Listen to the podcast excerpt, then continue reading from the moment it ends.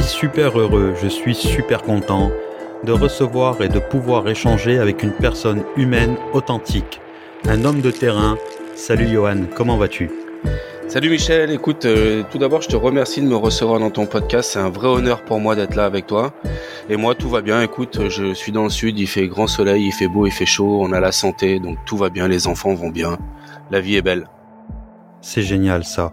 Bah écoute, euh, d'ailleurs euh, pour cette nouvelle année, je te souhaite plein de bonheur, la santé pour toi et toute la famille, et plein de réussite dans tes projets professionnels. J'espère que tout se passera comme il faut et que tout ce que tu veux, euh, bah, tu l'auras.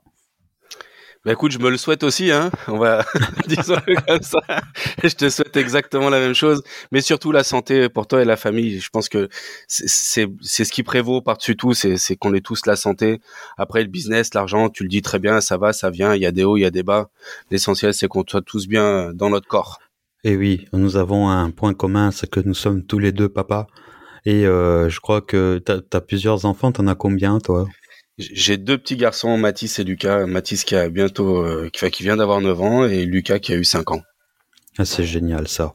Bravo à toi. Moi, je t'ai battu, j'en ai trois. Hein. Ah, moi, j'arrête là. Hein. Euh, t'arrêtes, on dit ça à chaque fois, hein, mais après, euh, bah, quand ça vient, bah, c'est là. Hein. Tu fais comme tu ah, peux après. c'est ça. mais Johan, on se connaît depuis combien de temps tous les deux maintenant? Ça fait, ça fait un moment, non? Ça fait euh, ça fait bientôt sept mois qu'on se connaît, ouais. Ça fait bientôt sept mois que que je suis passé te voir euh, au pressing. Yes. Et qu'on a qu'on a pu échanger pendant une heure et demie ensemble. On a bien rigolé. On a bu un coup ensemble, une petite bouteille d'eau. Euh, oui. Parce que je crois savoir que toi comme moi, on boit pas d'alcool. Donc voilà, une petite bouteille d'eau. On a on a on a échangé sur sur pas mal de de sujets, mais ça a été vraiment une heure et demie où où je me suis régalé parce que finalement tu étais exactement dans la vie comme tu peux être sur certains réseaux. Euh, voilà, t'es quelqu'un d'humain, t'es quelqu'un qui aime partager, t'es quelqu'un qui aime discuter et qui te prend pas la tête quoi. Voilà, moi ce que je recherche aujourd'hui dans les échanges avec euh, avec d'autres personnes, c'est ça, c'est des gens qui se prennent pas la tête, qui qui ont envie de partager leurs connaissances c'est toujours plus simple de partager, d'échanger avec des personnes euh, qui sont elles-mêmes en fait et authentiques. Euh, il y en a marre de ces personnes qui jouent un jeu, qui ne sont pas vraiment elles-mêmes. Et ça, c'est vrai qu'on en voit beaucoup sur le réseau. Et d'ailleurs, si tu es sur mon podcast aujourd'hui, c'est parce que tu partages les mêmes valeurs que moi. Et moi, quand je t'ai vu, bah, je t'ai beaucoup apprécié. Tu es quelqu'un d'authentique. Euh, je t'apprécie beaucoup. Bon, maintenant, on va arrêter avec les compliments parce que je crois que les personnes qui nous écoutent vont dire, oh, ils se font une déclaration d'amour ce... sur ce podcast ou ils vont nous donner des, des conseils, des tips. Donc, euh, stop maintenant. Bon, euh, Johan, euh, tu as un parcours un peu atypique parce que après avoir échangé avec toi euh, plusieurs fois, il me semble que t'as pas eu une enfance très facile. tu as envie d'en parler un petit peu? Ouais, carrément, carrément. Écoute, je pense que c'est un, grand mot de, dire enfance pas facile. J'ai quand même eu l'amour de, mes parents, mais c'est vrai que en, tant qu'homme, en tant qu'être humain, ça n'a pas été très simple tous les jours. Euh, mes parents ont divorcé très tôt. Je me suis retrouvé euh, gamin de cité, comme on dit souvent. Hein, c'est vulgairement dit comme ça.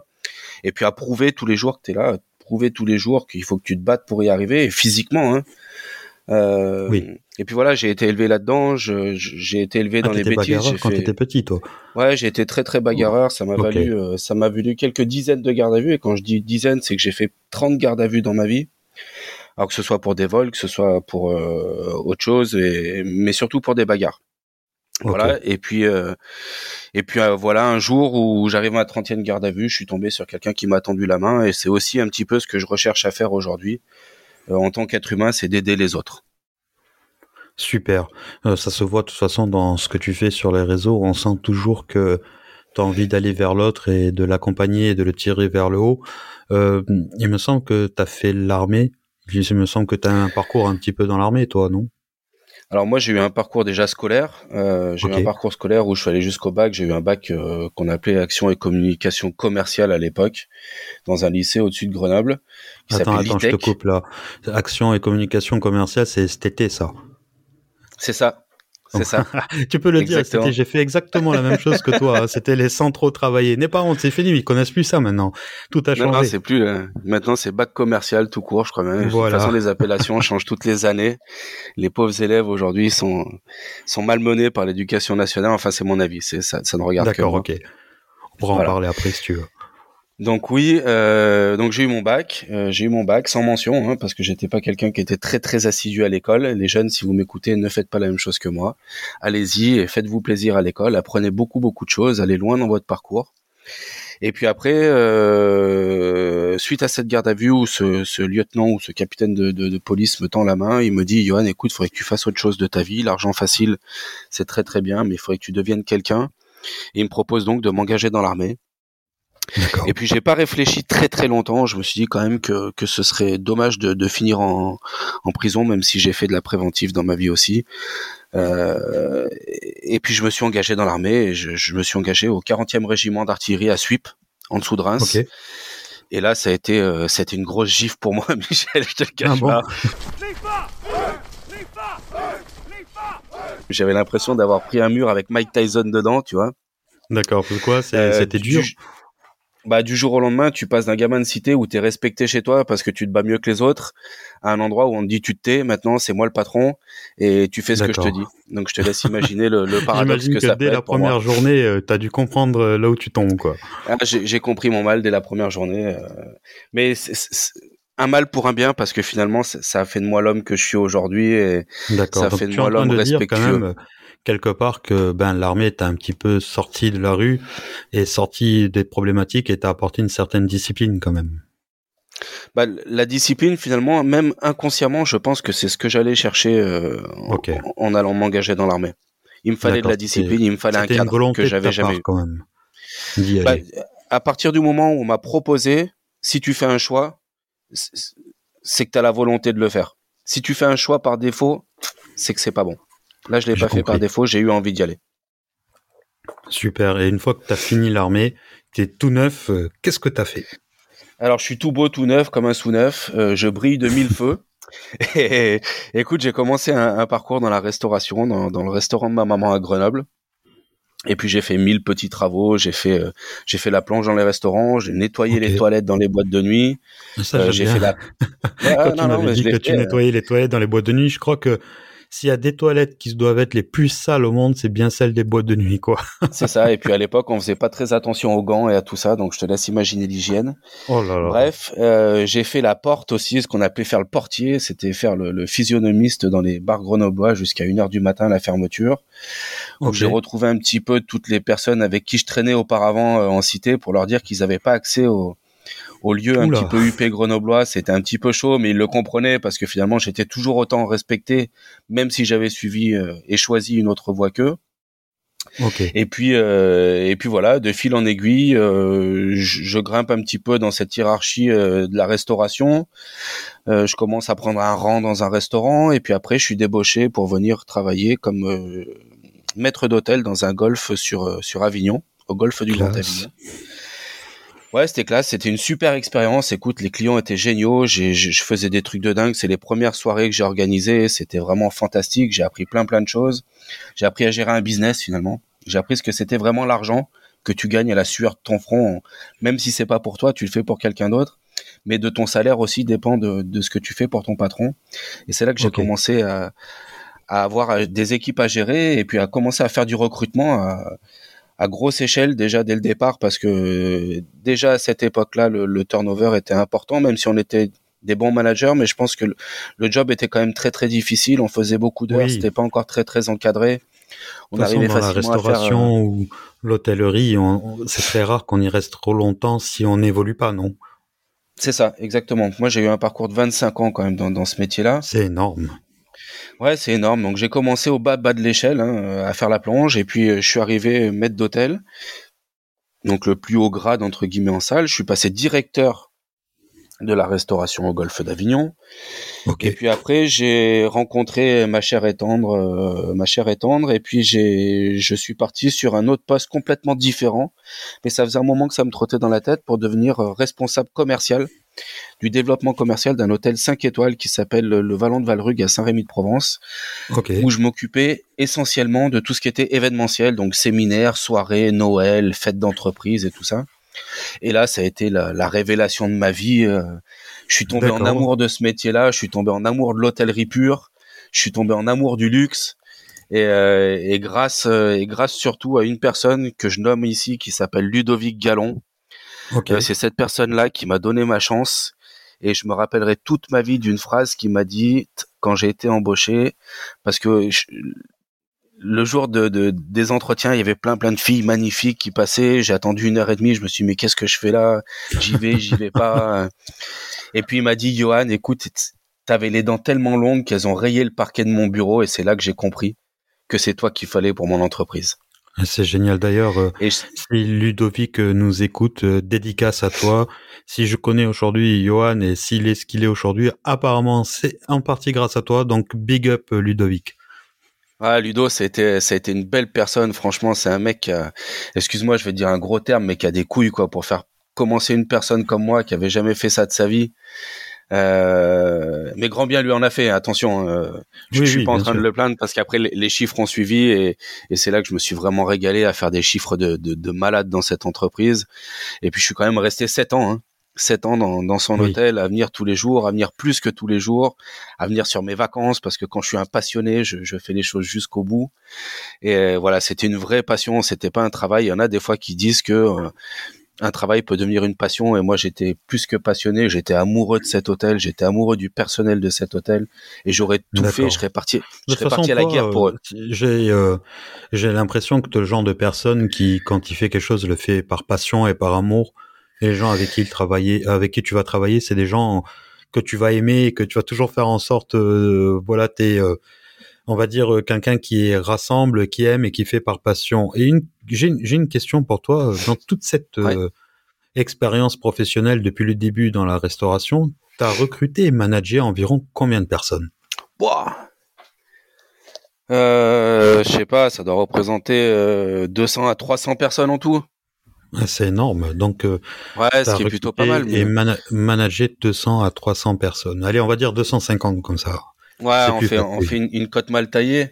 Euh, mais après, en sachant que j'ai eu des postes aussi à très très haute responsabilité, parce que dans ce parcours-là, suite à ça, j'ai été débauché par un autre hôtel qui s'appelle euh, le Domaine de Manville. Okay. Sur euh, sur les Beaux de Provence, qui est un qui est un super resort avec un golf. Euh, où j'ai fait trois années fantastiques avec euh, aussi une belle réussite, euh, une belle réussite sur mes objectifs. Ça c'est, on, a décidé de divorcer gentiment, pour dire ça gentiment. On a divorcé. C'est des gens que je respecte énormément. Hein. C'était pas des hôteliers à la base, donc c'était un petit peu plus délicat sur sur la fin des, des trois années. Et suite à ça, j'ai pris la direction d'un hôtel 5 étoiles qui s'appelle et qui s'appelait parce qu'il s'appelle plus le Hameau des Beaux parce que le patron a décidé de ne pas continuer l'activité et là, j'ai eu pas mal de recrutements à faire et j'ai rencontré encore des, des superbes personnes. Euh. c'est vraiment un parcours, euh, un parcours professionnel où j'ai rencontré, allez, 99% de belles personnes. Euh, très humaines, très sympas, très agréables, très impliquées dans leur métier aussi, à qui on pouvait demander beaucoup de choses. C'était très simple le management finalement, parce que j'avais affaire à des gens qui étaient passionnés. Du coup, euh, tu vois, au début de ton du, de, de notre podcast, euh, tu étais plutôt un petit peu dans pas dans la tristesse, loin de là, mais dans une émotion un petit peu bizarre en parlant de ta vie euh, dans ton enfance, l'armée. Et là, j'ai l'impression, je te vois pas, on s'écoute. Mais j'ai l'impression que tu as les yeux qui brillent quand tu parles de ces expériences-là dans, dans l'hôtellerie. J'ai l'impression vraiment que c'est une partie de ta vie qui est énorme et qui t'a fait beaucoup de bien, où tu étais vraiment épanoui. Ah mais carrément, carrément, à partir du moment où tu travailles avec de l'humain, de toute façon, quand tu arrives à les mener aussi haut que tu as envie de les mener, euh, quand il y a des gens qui te rappellent même dix ans après pour dire Johan, euh, vraiment merci, c'est grâce à vous que j'en suis là aujourd'hui.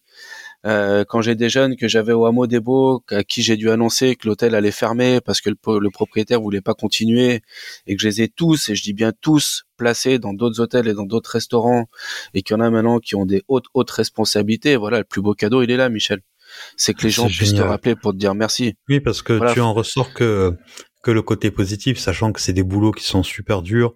Tu as dû faire face à beaucoup d'échecs. Tu as dû faire face ben à de la dureté dans le travail, les horaires. Et là, tu nous racontes que du positif et c'est génial parce que tu arrives à en tirer une bonne expérience. Qu'est-ce que tu veux de retirer de, négatif dans une vie, Michel, à partir du moment où tu es en pleine santé? Qu'est-ce que tu veux de mais malheureusement, tu sais, euh, quand moi j'ai vécu, j'ai eu un gros problème de santé en 2015 et malheureusement, c'est que quand tu as un problème de santé et que tu passes à côté, que tu prends conscience que la santé est importante en fait. tu vois, moi j'ai beau le dire à certaines personnes, euh, faites attention à vous, on n'a qu'une santé, euh, même quand certaines personnes te disent bonne année euh, et surtout la santé, t'en as beaucoup qui te regardent, oui, oui, c'est bien la santé, mais voilà, je crois vraiment que on doit se soucier aujourd'hui de notre santé, qu'elle soit physique ou mentale, et on doit tout faire pour la préserver. Alors, super ce parcours en hôtellerie, euh, dans ce recrutement, ce management. Et euh, aujourd'hui, euh, tout ce que tu m'as dit, tout ce que tu m'as raconté, n'a absolument rien à voir avec ce que tu proposes sur les réseaux. Est-ce que tu peux me donner une explication? Alors là aussi, il y a, une sacrée histoire parce qu'il y a, il y a deux ans, je réfléchissais à savoir ce qu'on pourrait apporter dans le recrutement aux entreprises aujourd'hui. Ok. Et je me suis dit qu'il y avait un sacré truc à faire et beaucoup de gens qui vont écouter ce podcast le savent. J'ai monté une boîte qui s'appelle Attractive Job. Euh, où l'idée c'était de faire de la mise en relation entre l'offre et la demande d'emploi euh, tout en vidéo. D'accord. Là-dessus, tu as pu t'apercevoir sur LinkedIn, j'ai passé des heures, mais de malade, Michel, 14 heures, 15 heures par jour, à essayer d'attirer les candidats à faire leur CV en vidéo. Ok. Et c'est là que je me suis aperçu que qu'Attractive Job, ce serait très très très très difficile parce que il est très difficile aujourd'hui pour des gens qui sont en recherche d'emploi, qui ont perdu certains repères, qui ont perdu confiance en eux, euh, d'aller se montrer en vidéo. Il, fallait que je passe une heure, une heure et demie, deux heures avec eux au téléphone pour les aider, pour les accompagner.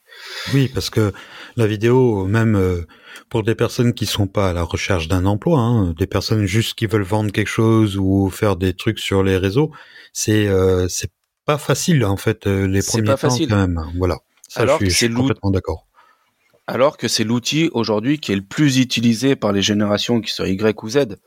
Euh, que tu ailles sur Instagram, que tu ailles sur TikTok, il y en a énormément qui font de la vidéo, mais plus pour euh, de l'amusement que pour chercher du travail. Ça, il faut l'admettre aussi.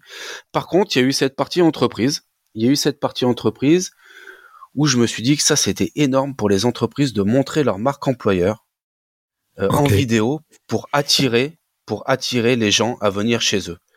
Et là-dessus, je me suis dit, Johan, tu vas en faire deux, trois.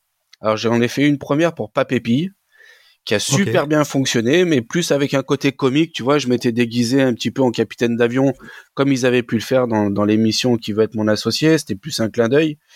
Et ça a rapporté quand même plus de 70 CV en 24 heures, Michel. 70 CV en 24 heures. J'ai eu 47 000 vues en deux jours sur la vidéo. Après, j'en ai fait une pour McDonald's.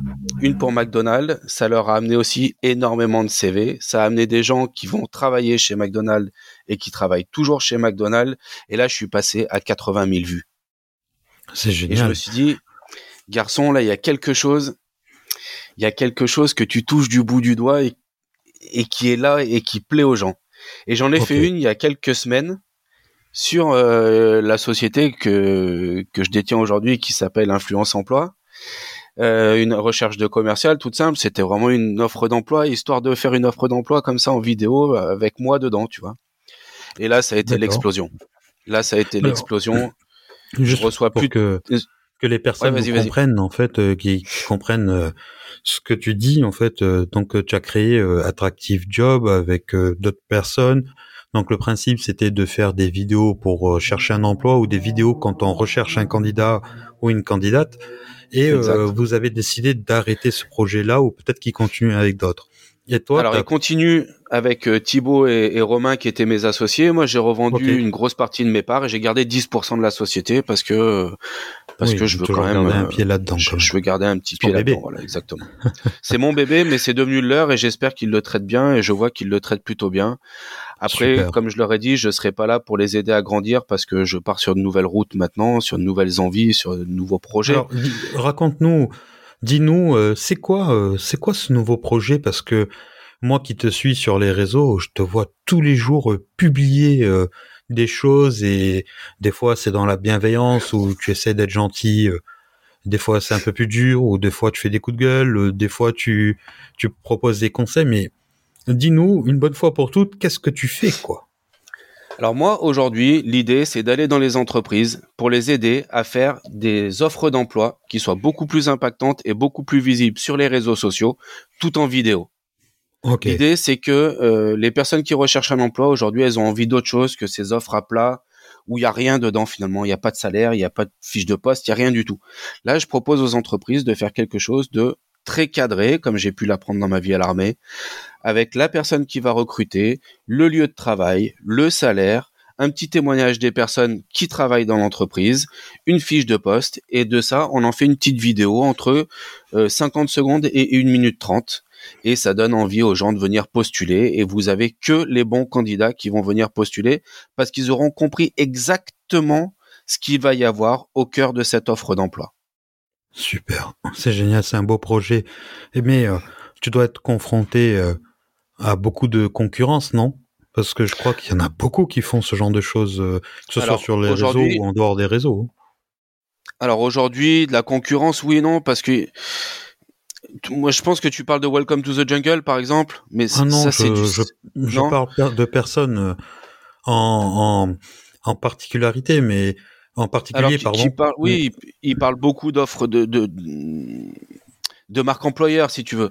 Oui, Mais de là, aller faire l'offre d'emploi avec euh, le CEO de l'entreprise ou avec le RH, de faire parler les gens de l'entreprise pour se montrer, parce que j'insiste vraiment sur le fait de se montrer aujourd'hui, on a des outils, on a de la demande, et moi, je ne l'ai pas inventé, ça fait un an que je travaille avec aujourd'hui 17 000 abonnés sur mon compte, et j'ai regroupé et j'ai fait des tableaux Excel avec des pourcentages de personnes qui me disent aujourd'hui, Johan, ce qu'on veut, c'est une offre qui soit visible. On veut voir où on va, on veut vouloir se projeter dans notre outil de travail.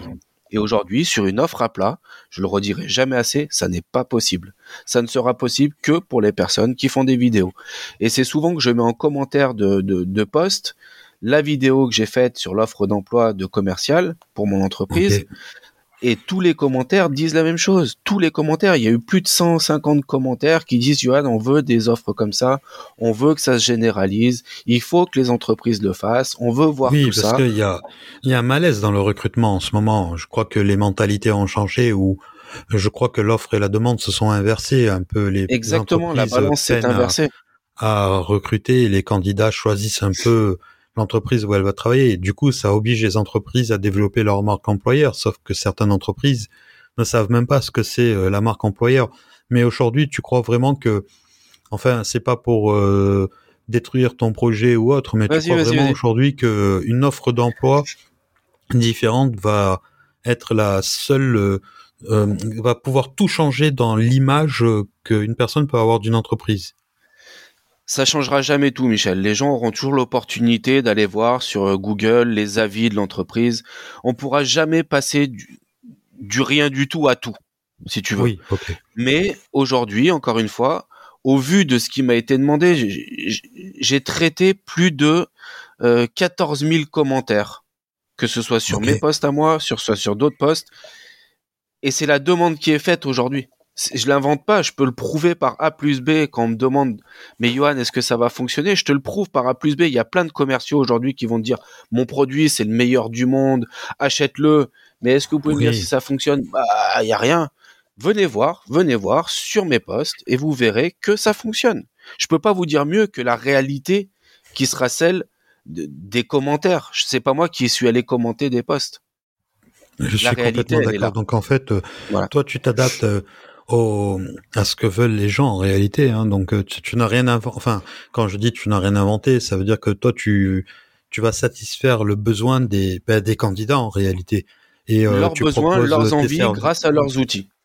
Et tu proposes des services euh, de mise en pratique directement aux entreprises. Et euh, je on va parler un petit peu de de LinkedIn parce que c'est via ce réseau qu'on s'est connu. Et euh, tout à fait. Je vois que tu publies tous les jours, euh, que tu as une belle visibilité. Je crois que ton nombre d'abonnés est en train d'exploser. C'est énorme. En tout cas, moi, je, je suis impressionné par cette vitesse et cette vitesse de croisière sur ce réseau parce que je sais que ce n'est pas facile et que c'est pas tout le monde qui réussit à faire ça. Et dis-nous, c'est quoi le secret pour réussir comme tu le fais? Alors, le secret pour moi, euh, je l'ai pris de toi, Michel, c'est la régularité. Il n'y a pas de secret. La régularité et d'être authentique, d'être authentique et humain, et, et d'avoir, voilà, d'avoir cette envie d'avancer avec les autres. Tu peux pas tout faire tout seul dans ton coin. C'est pas possible. Là, en six mois, j'ai pris, euh, j'ai pris 15 000 abonnés en six mois. Alors oui, ça prend un petit peu de temps. Euh, je fais un à deux postes par jour. Euh, moi, ça, franchement, faire un poste, ça me prend 10 minutes, hein, Michel. Faut arrêter de dire euh, ou d'entendre. On entend beaucoup de gens dire ah mais moi j'y passe des heures, des soirées, des week-ends. Arrêtez, c'est bullshit. C'est bullshit, c'est n'importe quoi. C'est comme les 10 cas en deux jours en pour les entrepreneurs. Faut, faut arrêter tout ça de, de, de, vouloir se monter la tête à faire des chiffres énormes, à dire des chiffres énormes, des horaires énormes. Non, non. LinkedIn, après, il faut passer du temps pour être proactif.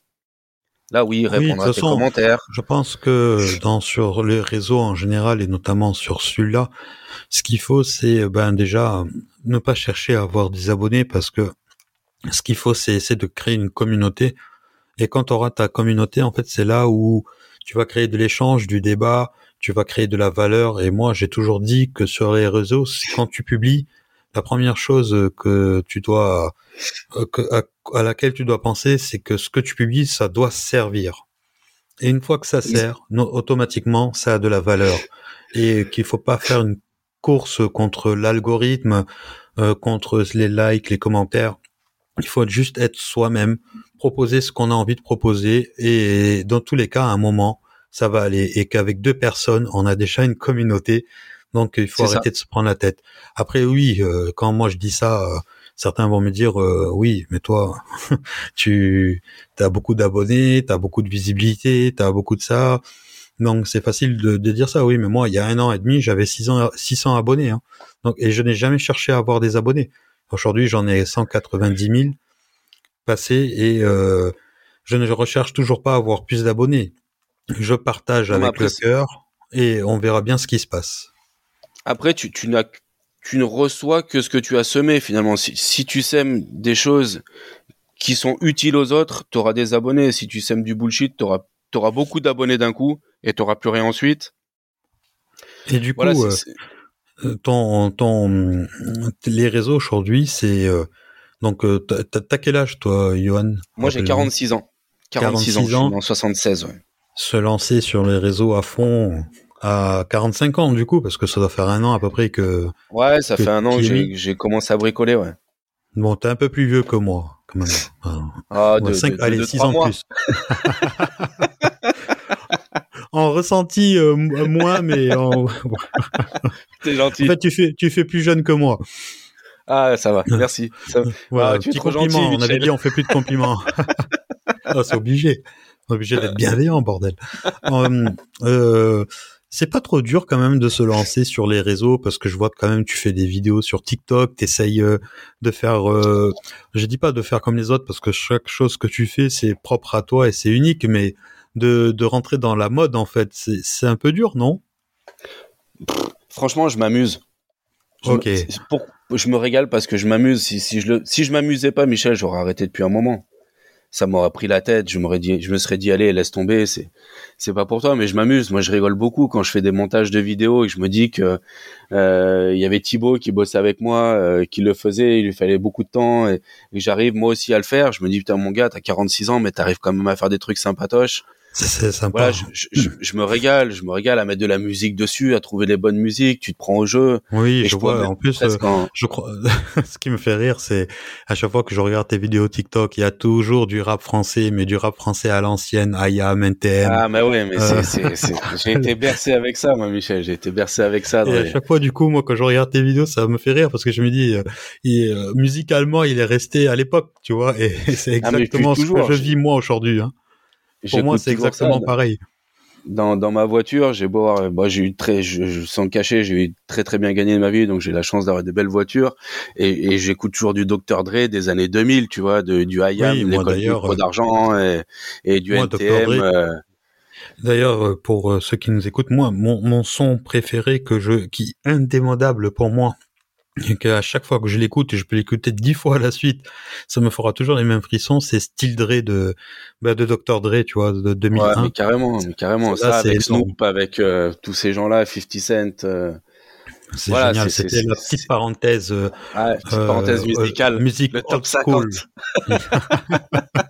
non mais c'est génial que tu t'éclates et que ce que tu fais, ça, ça, peut donner, tu vois, des, des conseils et de la motivation à des personnes qui nous écoutent et qui ont qui n'ont pas spécialement la force de le faire ou de se dire euh, en fait tout ce qu'il faut c'est parler de vous, parler de ce que vous faites et surtout que les gens ressentent que bah, que vous vous éclatez et que vous faites pas ça sous forme de contrainte ou d'obligation.